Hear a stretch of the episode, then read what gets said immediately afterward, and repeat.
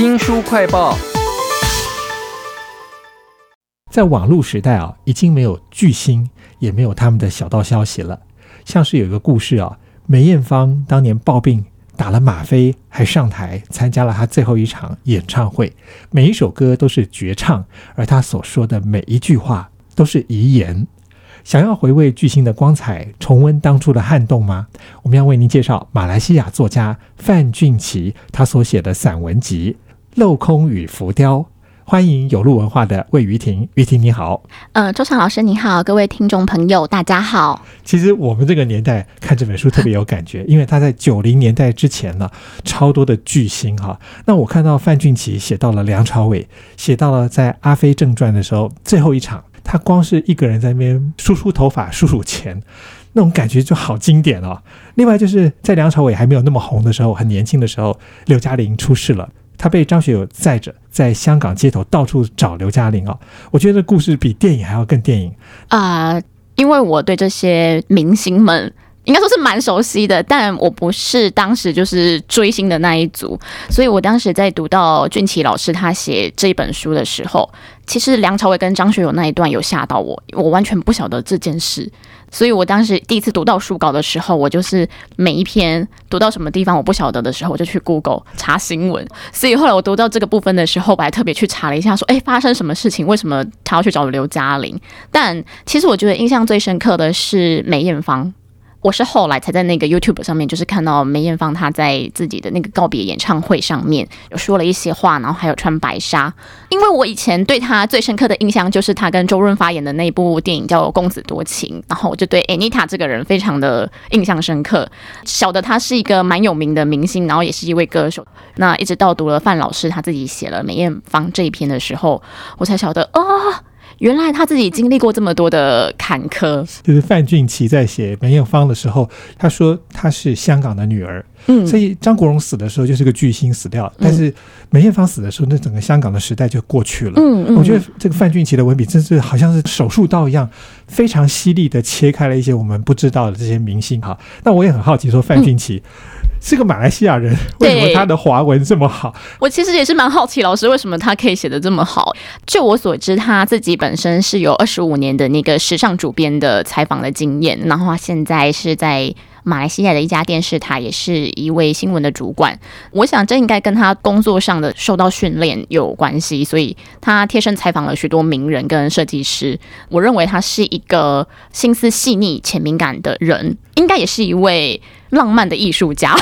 所以我觉得他写的东西就是会直接看到对方的内心，这感觉很像是一种灵媒耶，就是你怎么有办法跟一个人接触之后呢，你就可以直接直视他内心的一些灵魂的部分，我就觉得他非常的厉害，而且他会是以非常温暖又贴近你，然后也不会带有侵入性，然后去书写你这一个人，所以这是我觉得在编他的书的时候，我非常享受的一个部分。其实这本《镂空与浮雕》有太多巨星的小事情，比如说他讲到那个张曼玉，嗯，当初非常生嫩的时候，呃，到了马来西亚去宣传，然后成龙就硬是把他顶出来，你就看到范俊奇在描写张曼玉的那种清纯。说她的清纯跟美貌震惊了当时的媒体，结果到后来张曼玉不是老了一点的时候，大家觉得她可能有点那个年华老去，所有媒体全部都回过头来批判她情感的问题啦，然后她的整容这件事情，你就觉得范俊奇在描写一个巨星的时候，其实真的非常透彻。那其中有一段是他描写金城武，坦白他四十五岁了，有一种玉石俱焚的味道。他终于有机会挂着微笑，仿佛是揶揄嘲弄这些当初为他的俊美而来的粉丝啊，说：“哎，我终于也老了，你们也该歇一歇，放过我了吧？”我觉得这段写的超好的。对，这张曼玉跟金城武这一段，我就读下来，我就有一种年轻的时候很貌美，但是 干嘛为难人家？到老的时候也是要，而且其实在我的眼中看来，我觉得他们还不老啊。然后为什么就是一点点细纹啊，或者是什么有岁月的痕迹，好残酷，哦 好辛苦啊。其实范俊奇啊，他写的文章并不只有那种给你一刀那种感觉，其实有时候也有一点悲悯在里头哈。对。那有时候我在读的时候就觉得说啊，这么漂亮的文章，我不想要一下读完，读完就没有了，会舍不得。然后你就想说，那下一篇呢？下一篇呢？下个人呢？下个人呢？怎么只有这些人？有没有新的？有没有新的？我编完这一本的时候还不过瘾，我就想说，老师应该还会继续写吧，因为他后来又陆续写了舒淇、钟楚红之类的巨星，然后所以我就觉得，哦，好期待。他就是好像把一些我小时候甚至是念书的时候很熟悉的人物，又再搬到我面前来，然后让我再看一遍，甚至是更了解他们。你讲到钟楚红的时候，我心里又跳了一下。真的吗？我好想知道当年我最喜欢的钟楚红被范俊琪写成什么样子啊？那这本书叫做《镂空与浮雕》，怕听众朋友搞不清楚的话，你只要在书店里一看，有一个梳着高高的包头的女人，大概就是这本书了。她写了很多的人物，也不只是这些香港的巨星，哎，对。因为就像我很喜欢他写一些时尚设计师，比如说那个亚历山大麦昆，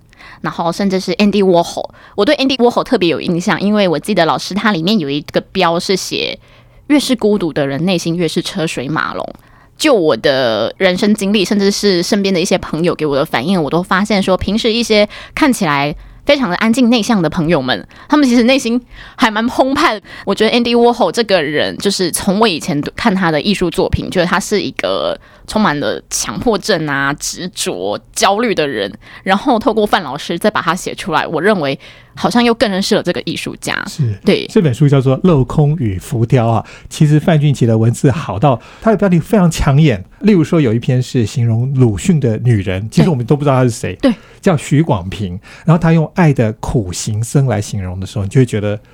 他一定有故事。对，那另外他形容林青霞的时候，这也是让我心里会跳一下的，就那个美啊，用霞光溢彩，美丽本身就是一种演技来形容。哦，就像青霞那个部分，我会想到林青霞在演《东方不败》的时候，就是那种像是男人又像是女人的那种美，你就很难说出来到底是哪一种。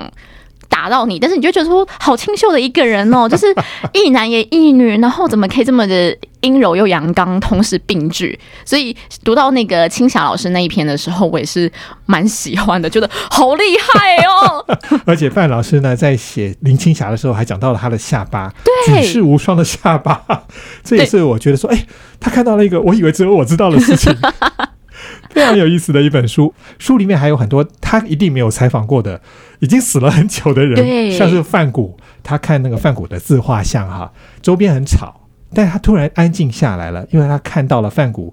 用情最深，却偏偏不肯说起他的爱情。嗯，那还有没有哪一些你其实可能不熟的名家，被他写到你很想知道细节是怎么回事呢？像是苏珊桑塔格。当他写到苏珊·桑塔格跟那个北岛的友情，甚至北岛是一个什么样子的人，然后苏珊他对北岛的那一些赞赏的时候，我觉得非常的讶异。他说：“哇，原来她是一个这么酷炫的女人啊，就是帅帅的，然后出门都一定就是要拦计程车，就是不要搭大众运输工具，然后甚至就是抽着烟。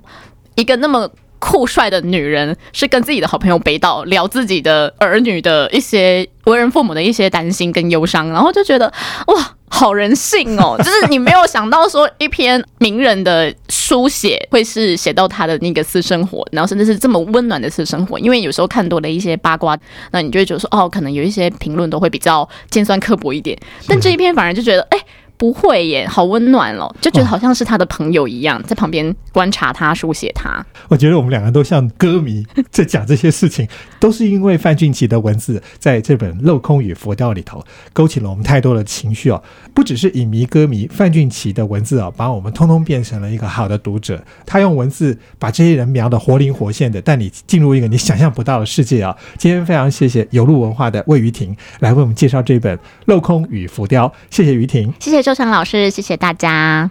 新书快报在这里哦，包括了脸书、YouTube、Spotify、Podcast，都欢迎您去下载订阅频道。